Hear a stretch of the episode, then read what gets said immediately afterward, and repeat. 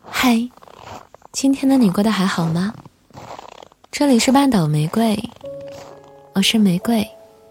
新浪微博搜索“台风和玫瑰”可以找到我。如果有心事想说，可以私信给我。我和小耳朵们一直都在。灯光聚焦安静的可乐瓶，吃饱喝完离家有三公里。末班的公交幺零七，现在开不到你那里。我试着找些分身的事情。那一天，我刚被老板痛批：“你审美太差了。”就在茶水间接到了发小的语音通话。没等我问出那句“你小子怎么想起我了”，他就先说。去不去海边走走啊？从小到大，他都是那种计划极其缜密的人，所以他要么是失恋了，要么是失业了，不然都不会这样说走就走。但还没等我说好，他又问了一个问题：是不是先请假？我说不用。新媒体公司不太管我们在哪儿，稿子给出去就行。那出发。于是两个小时之后，我抱着电脑坐上了发小的车。那是一台已经比较陈旧的雅阁。我问：“这车真能上高速吗？”他回答我：“你别管。”那一路上，我们并没有聊多少，因为全程他都在单曲循环 Hush 的。第三人称。他想要知道那是谁，为何总沉默寡言？人群中也算抢眼，抢眼的孤独难免。所以我的猜测没有错，他的确失恋了。所以失恋啦？我问。他说没有。那你听什么第三人称啊？你不觉得这首歌唱的是失败吗？没等我回答，他就把他的答案说出来了。那种你自己想很多，但其实根本没人在乎你的失败。当车窗外开始可以看见海后，发小跟我讲了很多2022年上半年发生的事儿。过年时，他提着一堆水果跟礼品去女朋友家，结果走的时候，人家又把那些礼品还给了他。正当他推脱“这怎么可以啊，都是一些心意”的时候，女方父亲突然严肃地说：“这边的习俗就是这样。”如果不想让人家误会，就还回去。发小那一瞬间就知道了那是什么意思。事后，发小的女朋友找他道歉，但家里的意思已经很明确了。那天晚上，他们的讨论并不愉快，但大家都约定再努力看看。而当一些关系需要再努力的时候，往往。就只剩一个走向了。用发小的话来说，就是慢慢淡了。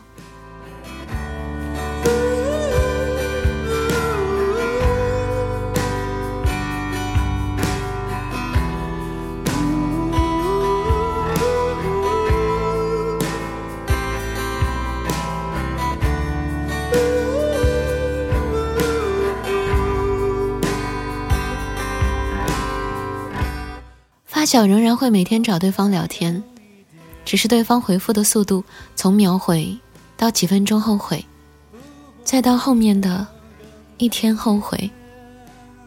于是，在情人节的前一天，他约那个女生最后一次见面。女生的结论是：算了吧。发小的回答是：好吧。他拿起一串烤牛肉，一口吃完全部。他说下面这段话的时候，嘴角全是油跟芝麻粒。我以为他会哭，结果却是一滴眼泪都没有。你知道他是一个多容易哭的人吗？我们在一起这么多年，他碰见蟑螂会哭，被人吼会哭，被爸妈多问一两句会哭，但跟我说分手的时候，他却不哭。我知道，为什么哭在分手那晚对发小来说是一件很重要的事儿，但我也清楚的知道，为什么发小那个爱哭的前女友，在那晚一定不会哭出来。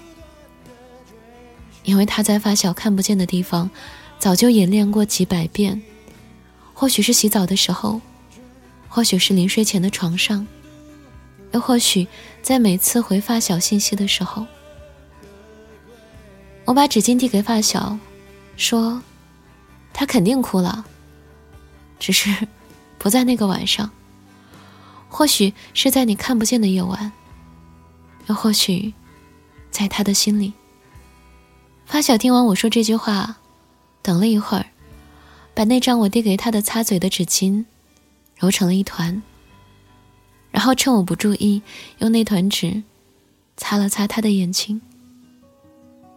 我知道，对于一段关系来说，算了，是最让人不服气的结束语，因为它是认输，也是气馁。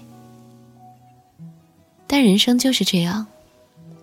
比起不管怎样，算了，才是我们常常选择的答案。我又递了一张纸给他，同时示意他擦擦嘴。我问：“那你现在还怪他吗？”发小拿起纸巾，擦了一下嘴角，然后将刚刚那团擦眼睛的纸巾跟这团擦嘴巴的纸巾揉在一起，说。不怪了，我坐在发小的左侧，用右手手肘碰了他一下。还有啊，你也不能怪你自己。发小一副难以置信的表情，看着眼前漆黑的大海，什么都没有说，眼里的眼泪却一直涌出来。我操！他捂着眼睛说。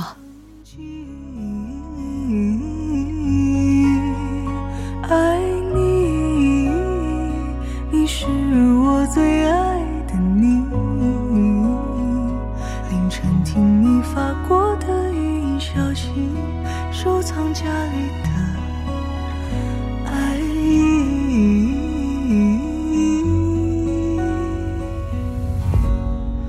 好想你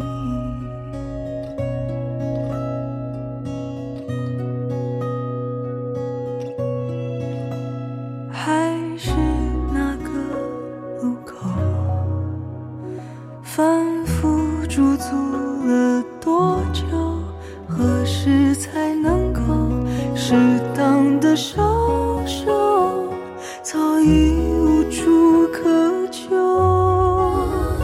爱你你是我最爱的你哪怕世界崩塌我也爱你可惜回不去曾经。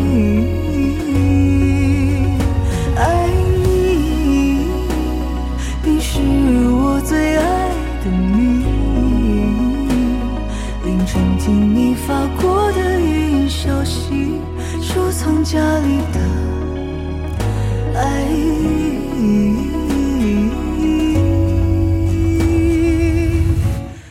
好想你。那些曾拥有过的，那些我正失去着，请告诉我，怎么就变质了？那些我们争吵的，现在是最不舍。